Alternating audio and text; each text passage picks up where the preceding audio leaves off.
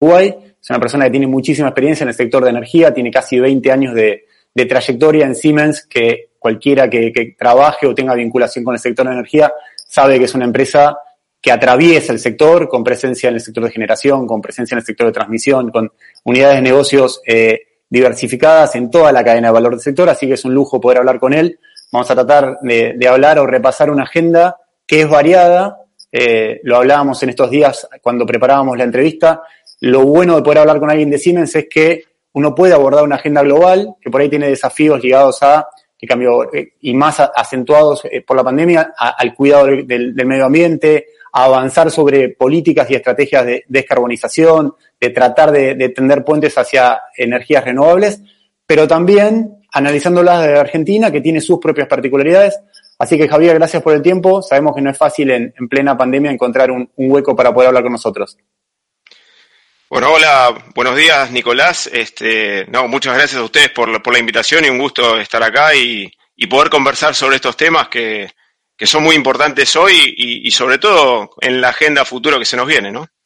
Totalmente. A ver, como, como líder o como referente del área de, energía de Siemens para, para la región, para el Cono Sur, ¿Cómo, ¿Cómo estás analizando la agenda global que también de alguna forma por la pandemia, por, la expansión del COVID, eh, ha acelerado puentes hacia eh, la necesidad de acentuar políticas que cuiden el medio ambiente, de, avanzar en transiciones energéticas hacia tecnologías más sustentables? ¿Cómo se, cómo se vive esa, esa agenda que a nivel global uno ve que, que se viene y que se va a acelerar?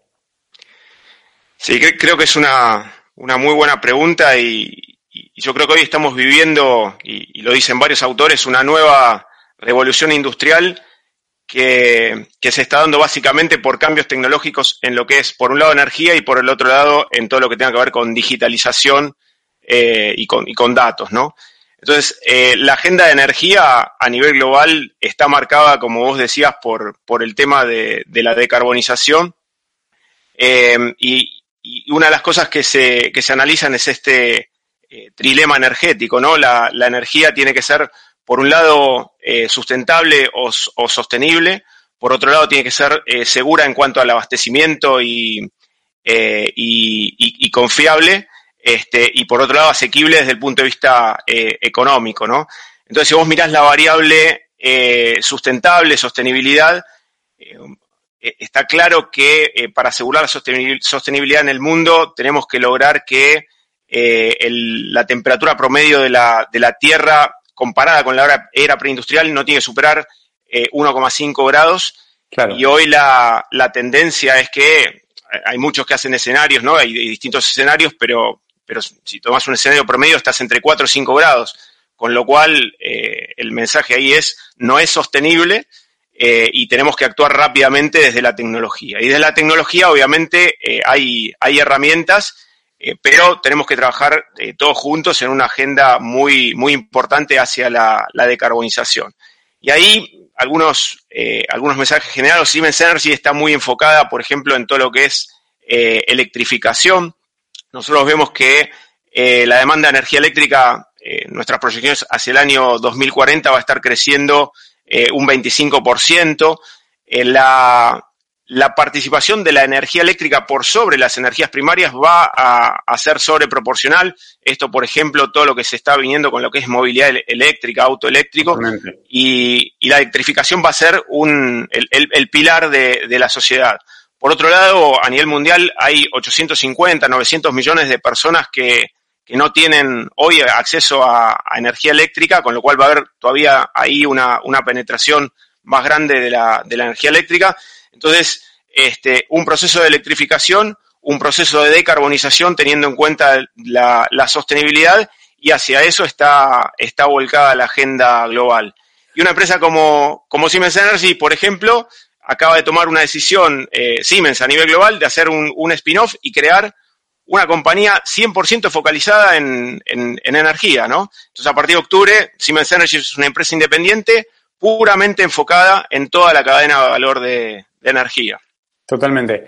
Ahí, em, analizando un poco el contexto, que seguramente en la pospandemia, ojalá si, si la variable sanitaria de esta, de esta crisis empieza a aflojar y aparece una vacuna o un tratamiento que, que nos permita ir dejando atrás todo lo que es el, la crisis sanitaria que, generó todo este, este problema. Eh, ¿Visualizás que se va a acelerar realmente que los países líderes a nivel regional, vos además sos el presidente de la Cámara Argentina Alemana en, el país, con lo cual seguís muy de cerca lo que es esa agenda, vos visualizás un 2021, un 2022, donde estos temas eh, van a tener otro, otro carácter, va a haber una, mayor fortaleza de toda esta discusión, o todavía sos cauto y querés ver cómo, cómo se da la salida? No, claramente eh, yo creo que la pandemia en, muchas, en muchas dimensiones nos ha generado reflexión y replanteamiento de temas, ¿no? Pero en el, tema energético no hay ninguna duda que hay que ir hacia la decarbonización. Eh, si, si, vos mirás, eh, Alemania acaba de, bueno, sigue trabajando en todo lo que es la transición energética, pero acaba de, producir un, documento muy importante que tiene que ver con la estrategia de hidrógeno, o sea, ya está avanzando muy en el, en el mediano largo plazo en, en la decarbonización. Países eh, vecinos como Chile acaban también de anunciar una estrategia relacionada con, el hidrógeno. Es decir, eh, hay una agenda muy marcada hacia la decarbonización. Y lo importante entender en esto es que, eh, bueno, la decarbonización obviamente significa bajar la huella de carbono, de, dióxido de carbono que generan todos los procesos este, industriales, de transporte, energéticos, etcétera, en los distintos sectores. Pero va a ser un proceso que se va a ir dando paso a paso, ¿no? No es algo que pasa de la noche a la mañana. Eh, hay, hay tiempo para generar eso, pero lo, importante es generar sentido de urgencia para que esos pasos se vayan, se vayan dando. Y estos pasos los estamos visualizando como una mayor penetración de, energías renovables, al mismo tiempo una, eh, una, baja importante en todo lo que es, sobre, todo lo, eh, eh, carbón y, algo en los combustibles líquidos. Vemos como que el gas, eh, el gas natural va a ser dentro de los hidrocarburos el, combustible en la transición y obviamente después ir avanzando en tecnologías de, almacenamiento, en tecnologías de hidrógeno que van a ir ayudando a, avanzar en todo este proceso de decarbonización para bajar ese, ese pronóstico de, temperatura global del planeta, ¿no? Javier, sabes que es súper interesante lo que estás hablando porque plantea un desafío para, para, para la Argentina, para nosotros como país, plantea un, un desafío de cómo modular esa conversación, es decir, cómo en algún punto nacionalizar esa discusión global que se viene, que está pasando y que se va a acelerar, el producto también de la pandemia, y, y, darle forma en Argentina, porque la Argentina tiene posibilidad todavía de eh, producir gas, de aprovechar el, recurso que tiene Vaca Muerta y otras cuencas y otros plays que están en la Argentina, mi, pregunta como periodista es, ¿cómo se hace para darle forma a, esa customización, si se quiere, de la descarbonización en el país? O sea, ¿lo están pensando desde Siemens o, cómo, cómo visualizas ese desafío? No, está, muy bien la pregunta. Eh, como, como te decía hoy, es por un lado un paso a paso y por otro lado es país por país. Nosotros eh, a, nivel global eh, estamos, estamos presentes en unos 190 países más o menos eh, y cada mercado energético es, es un ecosistema en sí mismo, ¿no? y eso aplica obviamente para, para la Argentina. Yo acá en Argentina veo, la verdad es que soy muy optimista por la calidad de los recursos que tenemos, ¿no? Y, como decía hoy, el, gas natural, si bien es un hidrocarburo, eh, es, es, el más limpio de todos los hidrocarburos y va a, servir, va a servir como combustible de transición. Si vos comparás la huella de carbono que genera el, gas natural, es menos de la mitad de lo que genera el carbón, por ejemplo, es un 35% menos de lo que genera un combustible líquido. Eh, y hoy la tecnología en gas, por ahí me meto un poco, un poco en detalle, ¿no? Pero lo que son turbinas de gas, lo que son ciclos combinados que se usan para la generación eléctrica, tienen eficiencias superiores al 60%, que eso es muchísimo, y si te vas a procesos de cogeneración, te vas cerca del 90%, con lo cual el gas es de los hidrocarburos el más limpio y, la tecnología hoy te permite procesos muy, eh, muy eficientes. Eh, eso quiere decir que si uno en, algún punto acelera en esta, esta década o las dos décadas que tiene por delante, por ahí hasta tiene la oportunidad justamente de que gas sea ese combustible de transición hacia llegar luego a, una, a un escenario donde las renovables o, tecnologías todavía que, requieren un, desarrollo mayor como el hidrógeno verde y demás tengan un rol. ¿Eso te parece que se entiende en la Argentina? ¿Los distintos agentes que participan del sector energético lo están entendiendo? ¿O todavía hay que, hay que darle más formas a esa conversación entre los actores? Yo, creo que eh, hay, hay conciencia, pero como todos estos procesos, eh, hay que generar todavía más conciencia y, más sentido de urgencia, ¿no? Eh, creo, creo que de nuevo tenemos una oportunidad gigantesca, sobre todo con lo que es vaca muerta, la calidad de recurso que hay ahí. Entonces, aprovechar esa oportunidad, por lo que puede simplificar, significar en términos de balanza comercial, en términos de generación de empleo. O sea, es un recurso que tenemos que, utilizar y de vuelta, en ese paso a paso nos puede ser muy útil.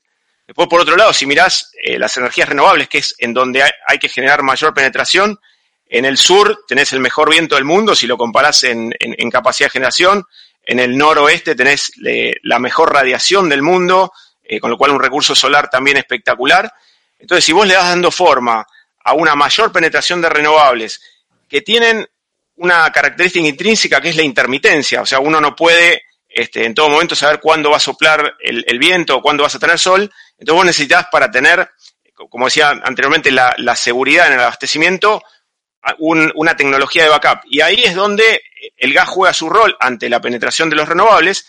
Y después, si lo pensás eh, más a futuro, empezar a introducir ya en una decarbonización más madura tecnologías como el hidrógeno verde a partir de tecnologías renovables. Entonces, nada, veo al país este, que, podemos meternos en una ruta eh, en la cual podemos aprovechar todos los recursos que tenemos y generar una ruta de decarbonización muy, muy interesante, ¿no? O sea que está muy bueno lo que decís, porque a veces eh, a uno lo que le pasa como periodista, y perdón lo, autorreferencial, eh, es que hay cierta, se, tiende a generar cierta dicotomía entre, bueno, no, vamos todos a renovables o no, vamos a, a, gas o hidrocarburos. Eh, y de alguna forma, escuchándote, uno ve que hay puentes y que hay hasta puentes necesarios de, apuntar a que lo que es potencia termoeléctrica funcione como backup de lo que de la potencia renovable, por lo menos hasta que exista capacidad de almacenamiento para, para almacenar grandes potencias de energía. ¿Es así realmente como lo estás pensando? Eh, totalmente. Eh, e-, este proceso de decarbonización va a llevar décadas, ¿no? Eh, a nivel global y, Argentina obviamente no está no está exenta de ese, de ese proceso. O sea, yo, lo que estoy viendo es un proceso eh, lento pero sustentable de eh, penetración cada vez mayor de energías renovables. Eh, en el medio, como les decía recién, el, combustible de transición tiene que ser el gas natural por ser el, más limpio y el más eficiente. Y ya a medida que, vayan avanzando toda esta, todo este proceso de decarbonización, van a estar más maduras las tecnologías de almacenamiento, las tecnologías de hidrógeno, que hidrógeno actúa como un, como un concepto de, almacenamiento, eh, que incluso te va a permitir aprovechar eh, infraestructura, existente, porque hoy ya hay, por ejemplo, turbinas de gas que funcionan 100% hidrógeno. Entonces a vos te va a permitir eh, no solo usar el hidrógeno para lo que se, le se lo ve, como pueden ser combustibles sintéticos, como el uso en la minería, como el uso, en el agro como fertilizante, sino también como combustible en infraestructura existente. Y todo eso va a ir, de nuevo, en ese paso a paso y que va a llevar décadas el hecho de, producir una decarbonización sustentable para, el planeta y, que esa sería eh, la ruta que, podríamos seguir acá en Argentina, ¿no? Está muy bueno porque escuchándote primero uno tiene la sensación de, salir de, esta agenda por ahí más coyuntural y, tan crítica que por ahí tenemos en este momento, entonces te permite creer que hay un futuro y poner eh, primera o, poner pro hacia ese lugar. Em, te, comento sobre esta cuestión que a veces uno escucha mucho en el sector de generación eléctrica, que es que la Argentina, en función de lo que es la construcción de nuevas centrales térmicas, eh, por, programas que llevó adelante el gobierno anterior, la resolución 21, la resolución 287, y también por la instalación de parques fotovoltaicos, eólicos, bajo el programa Renovar, hoy tiene capacidad de generación suficiente para abastecer la demanda. Sin embargo, y lo hemos repasado en este ciclo de entrevistas con, en el Cono Journal, cuando uno profundiza un poco sobre ese tema, te das cuenta que en realidad cuando se, en el parque de generación argentino hay máquinas que no son del todo eficientes, que son, tienen una antigüedad considerable. Eh, ¿Considerás que se puede todavía reemplazar un, un porcentaje importante del parque de generación por tecnologías más novedosas, más eficientes? Totalmente, y, eso va exactamente en la línea, eso podría ser eh, otro eje, debería ser otro eje de trabajo en este proceso de decarbonización. Lo que hablábamos antes no, es un proceso lineal, sino que eh, son distintos procesos que van en, paralelo y todos van sumando a reducir eh, huella de carbono y a generar más eficiencia energética.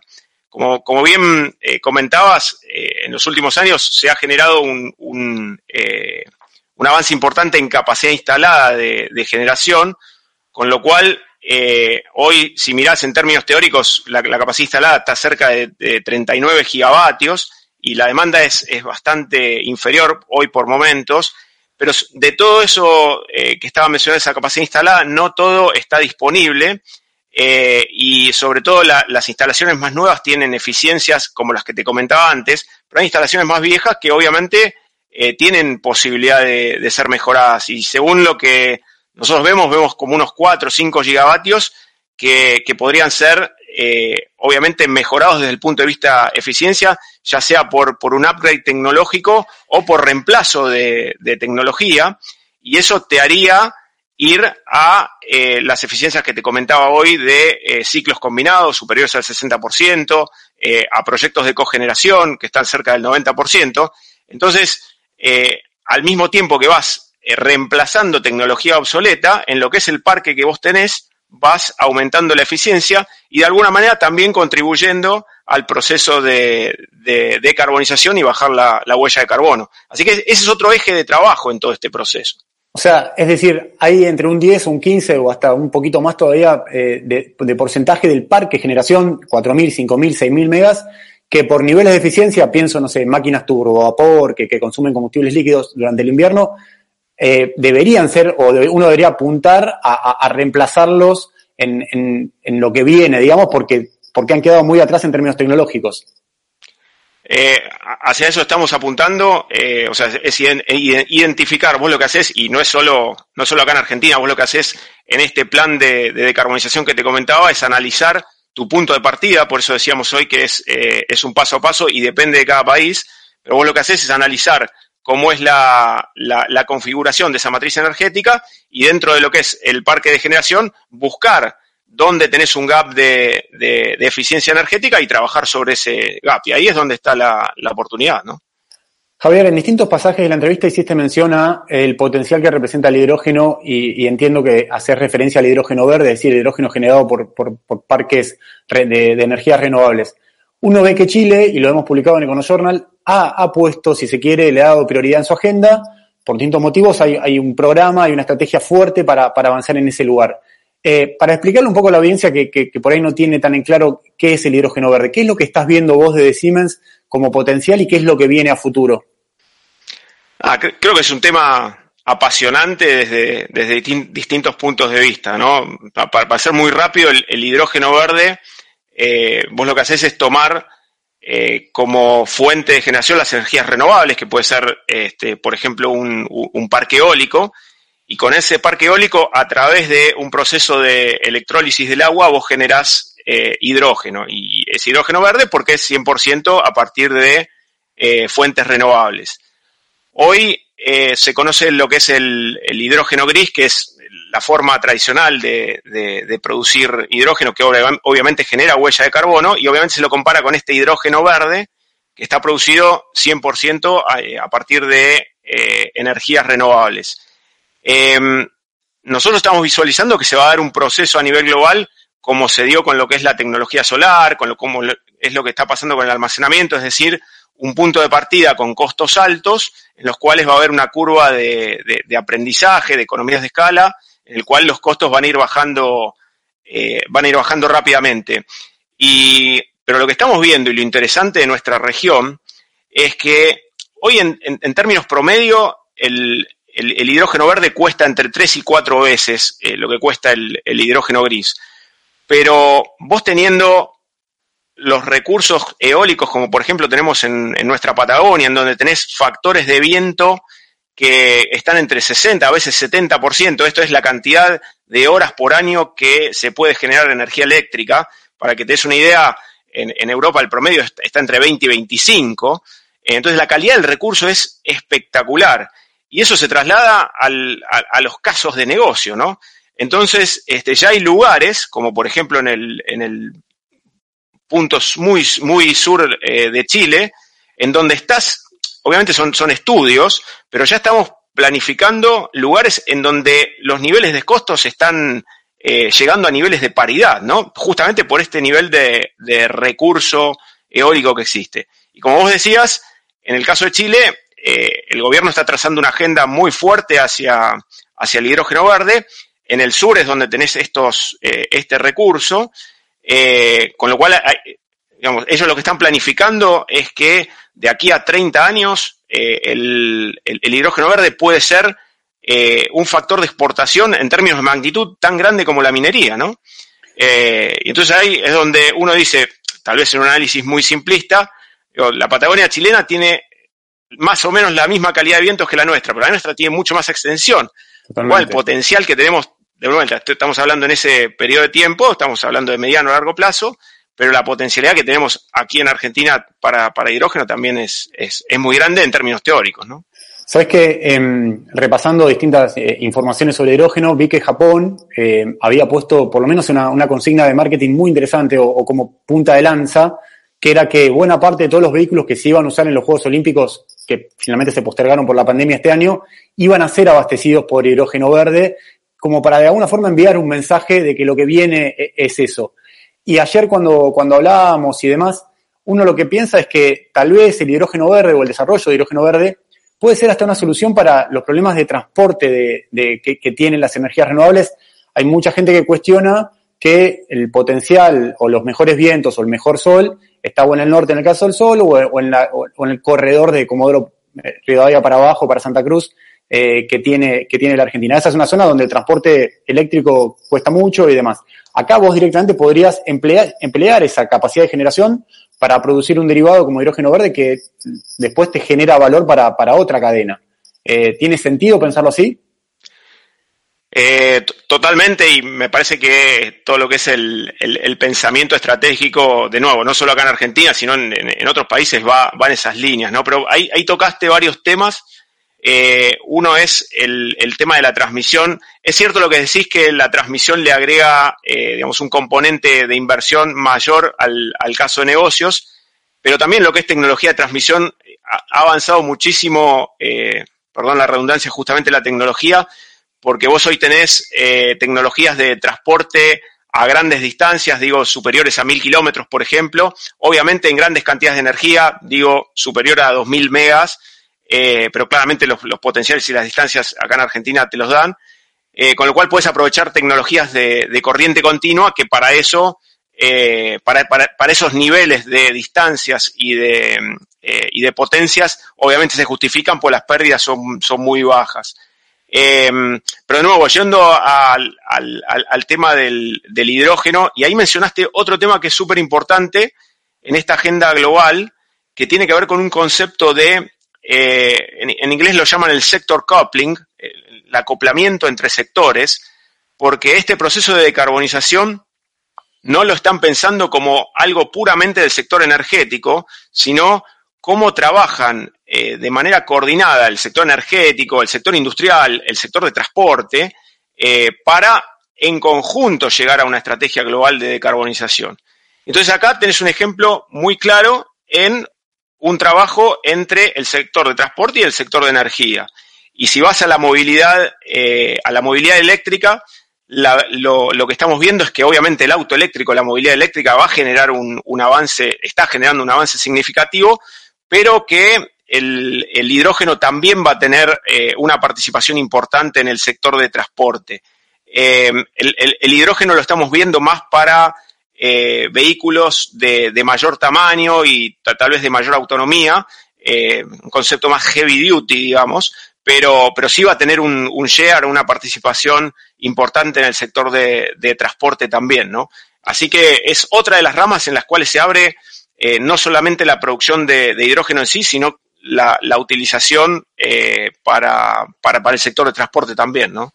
En, recién cuando tocaste el tema de transporte eléctrico, em, uno de los temas que quedó finalmente postergado del gobierno anterior, se, había trazado un, plan de ampliación de la red de transporte. ¿Crees que eh, es conveniente, es necesario o tiene cierta urgencia retomar ese plan de ampliación? ¿O, crees que todavía tiene cierta robustez en, el mallado y en las líneas de transmisión?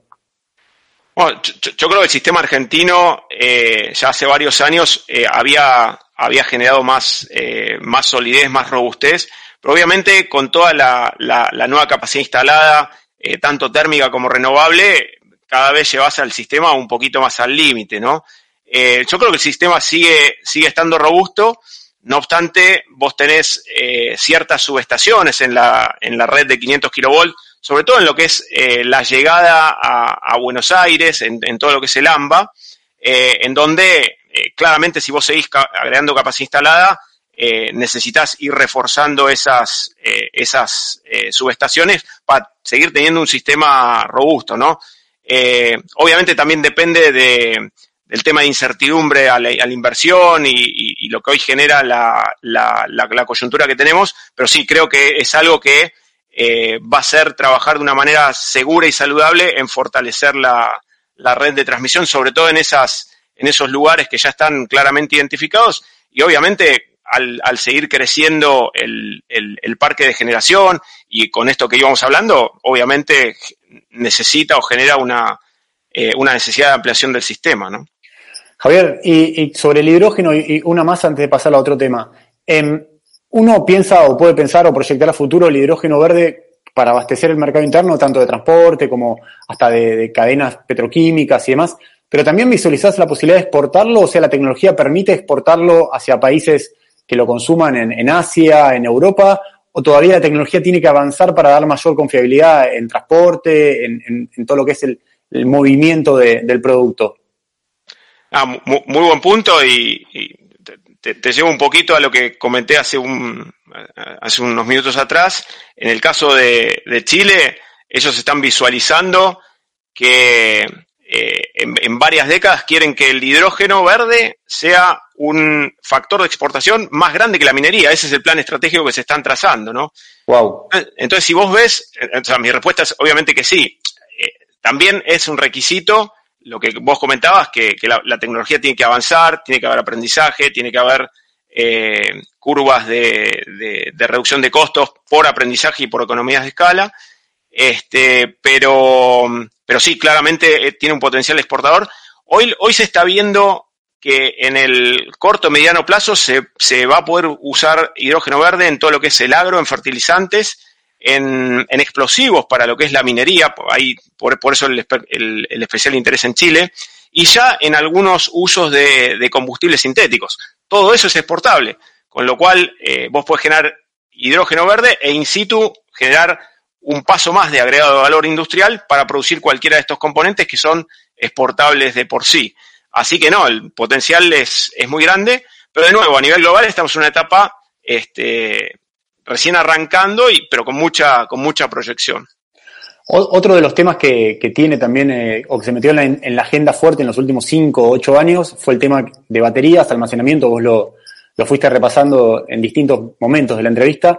Ahora, en Argentina todavía cuesta mucho porque no hay tantos proyectos de, pilotos de baterías, hay alguna generadora que está haciendo algo, pero ¿crees que esa tendencia viene y va a llegar al país o todavía crees que faltan un par de capítulos como para que eh, esté más claro si esa tendencia va a avanzar o no? Eh, de nuevo, creo, que las baterías es eh, una tecnología más que complementa a, todo el proceso de, decarbonización, ¿no? Y sí, claramente creo que, de hecho, está avanzando muy bien. hay, una, hay un proceso similar a lo que pasó con las plantas fotovoltaicas de reducción de costos, Em, y, lo, importante de, repasar conceptualmente en las baterías es que eh, las baterías en sí, obviamente se tiene que generar este aprendizaje y esta reducción de costos, pero es, que vos lo planificás para eh, horas de, almacenamiento. En cambio, cuando vos pensás en términos de, hidrógeno, ya empezás a planificar días, semanas, y son dos conceptos distintos. Cuando vos pensás en almacenamiento para picos, para, en términos de horas, hay tecnologías de almacenamiento creo que van a jugar un rol importante. Eh, cuando pensás en, almacenamiento de, mucho más cantidad de energía, ahí el hidrógeno va a jugar un rol importantísimo. Está muy bueno lo que decís. Vos decís que eso, eh, ese, ese esquema, esa segmentación, eh, quedó así, digamos. O sea, vos no ves que las baterías o el desarrollo de almacenamiento, porque uno lo que viene viendo en Europa, en Estados Unidos sobre todo, es que hay proyectos de almacenamiento o, de incorporación de baterías a, proyectos de generación de 200, 300 megas, 100 megas. Eso está pasando, pero la batería es como que juega un rol más, o sea, es un componente más de todo un desarrollo eh, energético, de generación energética y demás no es que la batería en sí misma, como en su momento por ahí se pensó, te va a servir como una herramienta o como para almacenar grandísimas cantidades de, potencia o que funcione como backup para largos procesos de tiempo. Eh, eso lo estás viendo como que funciona por ahí para, para determinada cantidad de horas, para garantizar la cantidad de la, frecuencia en la transmisión. Eh, eso, e, ese es el rol que le estás viendo en, en, lo que viene, digamos. De, nuevo, todo está avanzando, como te decía, en paralelo y, se está generando mucho avance. Eh, yo personalmente lo que veo es, como te decía antes, hay mayor penetración de, renovables. Los renovables tienen la intermitencia, entonces vos tenés que asegurar, para, asegurar la, la, el, el, abastecimiento 100%, cuando no tenés el abastecimiento renovable, tenés que asegurar alguna tecnología de backup. Yo veo que en el corto plazo, corto mediano plazo, eh, eso lo vas a hacer con gas, como te decía. Eh, y en cuanto las baterías sigan avanzando en este proceso de, de, mejora de costos, las baterías van a empezar a, jugar ese rol. Pero de nuevo, es, es, un backup para las intermitencias y lo estamos viendo en términos de horas de almacenamiento. Cuando ya te pasás a otras eh, escalas, obviamente ahí eh, podrías avanzar con, baterías muchísimo más grandes, pero hoy no es lo que por ahí estamos visualizando. Vos pensás que eh, hoy las, las baterías que, que se hacen son generalmente más chicas y tenés proyectos que van hasta 100, tal vez un poquito más, ya irte mucho más arriba de eso todavía no es, eh, no es, no es frecuente, ¿no? Javier, te saco un poco de lo que es la agenda energética en sí para, para llevarte, hacerte dos preguntas sobre agenda empresa, porque me parece muy interesante ver cómo una organización del tamaño de Siemens se ayornó se adaptó a, estos nuevos desafíos que planteó la pandemia. Vos hablabas de, cómo la digitalización se, se, se, puso más, o se aceleró todos los procesos de digitalización. ¿Hay alguna otra tendencia que en estos ocho o nueve meses que llevamos de pandemia eh, se haya acelerado o alguna visión de la compañía que haya cambiado fuertemente, que, que, haya, se haya definido como objetivo novedoso en función de la pandemia a nivel global? Wow, qué, qué pregunta. Eh, pues la verdad que la velocidad de cambio y todas las cosas que cambian, eh, y sobre todo en este último año, fueron, fueron tremendas. Pero, a ver, te diría, eh, un poco lo comenté antes, el, el hecho de que Siemens haya tomado una decisión de hacer una, un, spin-off y, una compañía puramente focalizada en energía por todo esto que viene de decarbonización, a nosotros en términos de, cambio organizacional es, es, es, tremendo, porque pasabas de una estructura, si querés, de conglomerado con todos los negocios a tener empresas puramente focalizadas eh, desde el punto de vista de la sociedad, desde el punto de vista de los clientes, desde el punto de vista de los inversores. Así que ese, fue un cambio muy grande. Eh, términos de, temas de digitalización, vos lo mencionabas y, al principio de la charla decíamos que eh, es una nueva revolución industrial donde los dos pilares de cambio son la energía y la digitalización, eh, y estas dos van de la mano, de la misma manera que el acoplamiento entre sectores, y ahí es donde vemos también que, por, ejemplo, en nuestro caso, nosotros tenemos un centro totalmente digital de operación de, plantas de generación y que estamos tomando datos en tiempo real para ir aplicarle eh, analítica predictiva, algo de inteligencia artificial, para ir mejorando la performance tanto del diseño de, la tecnología como de la performance operativa. Eh, estamos utilizando tecnologías de, eh, de, visualización en tiempo real usando tecnologías digitales, con lo cual hoy ya no necesitas eh, la, presencia real por ahí de, un técnico, sino que usás eh, realidad virtual para, para trabajar así. Entonces, va todo relacionado, pero la digitalización está cambiando la, manera de hacer las cosas, ¿no? Y, y, por ahí, si lo pienso en términos organizativos, estamos repensando nuestro concepto de, locación, si querés, porque hoy, eh, obviamente, en los proyectos tenemos toda nuestra gente en el campo, pero en lo que es el, el back office, el management, estamos trabajando todos muy bien virtualmente con lo cual repensando totalmente el concepto de, locación, ¿no? Así que muchísimos cambios en, estos últimos meses. Recontra interesante esto, o sea, es decir, algunas de las plantas, por ejemplo, que ustedes instalaron bajo el paraguas de la resolución 21-287, hoy la estás operando en forma remota desde un centro que seguramente tiene asistencia con, otros centros de Siemens a nivel global y le estás aplicando eh, sistemas de, de, tecnología artificial o de inteligencia artificial para predecir lo, eh, tendencias, performance. O sea, todo eso está pasando ahora, digamos. Eso está pasando ahora, pero de, nuevo, ahí Argentina no es este no, es un caso especial, ¿no? está, buenísimo lo que estamos haciendo, por, ejemplo en Chile lo estamos haciendo también con algunos eh, con algunos parques renovables y sí, ahí básicamente lo que haces es eh, además de, operar, eh, vos vas tomando datos en tiempo real de, la operación de las máquinas y todo esto va generando una, un gran big data de, de tendencias, de patrones, de comportamientos que todo eso te ayuda a que cuando vos le metes cierta, cierta, cierta inteligencia, cierta analítica de datos predictivo, te ayuda a anticiparte a, por ejemplo, paradas no programadas, eh, y con eso vas, vas mejorando la, la, performance. Y a su vez te va generando muchísimo aprendizaje para cuando vos desarrollás tecnología, ¿no? Eh, ahí se aplica lo que es el, el concepto de gemelo digital vos estás eh, operando en tiempo real, pero al mismo, en el mismo momento vos podés ir simulando la operación en un terreno totalmente virtual. Y esa simulación la puedes optimizar y después llevarlo al, terreno real posteriormente. Y todo eso se está dando en todos los ámbitos, no solamente en, la parte energética, en la parte industrial, en la parte de transporte. Eh, y como ves, la digitalización se mete e interactúa totalmente en el campo de energía también. Te lo pregunto porque es una tendencia que se viene, seguramente hay países más, mucho más avanzados que, nosotros, que Argentina. De hecho, Chile entiendo que todo lo que es el modelado del sistema de despacho es, está, es muy novedoso y ha avanzado mucho, se modernizó muchísimo.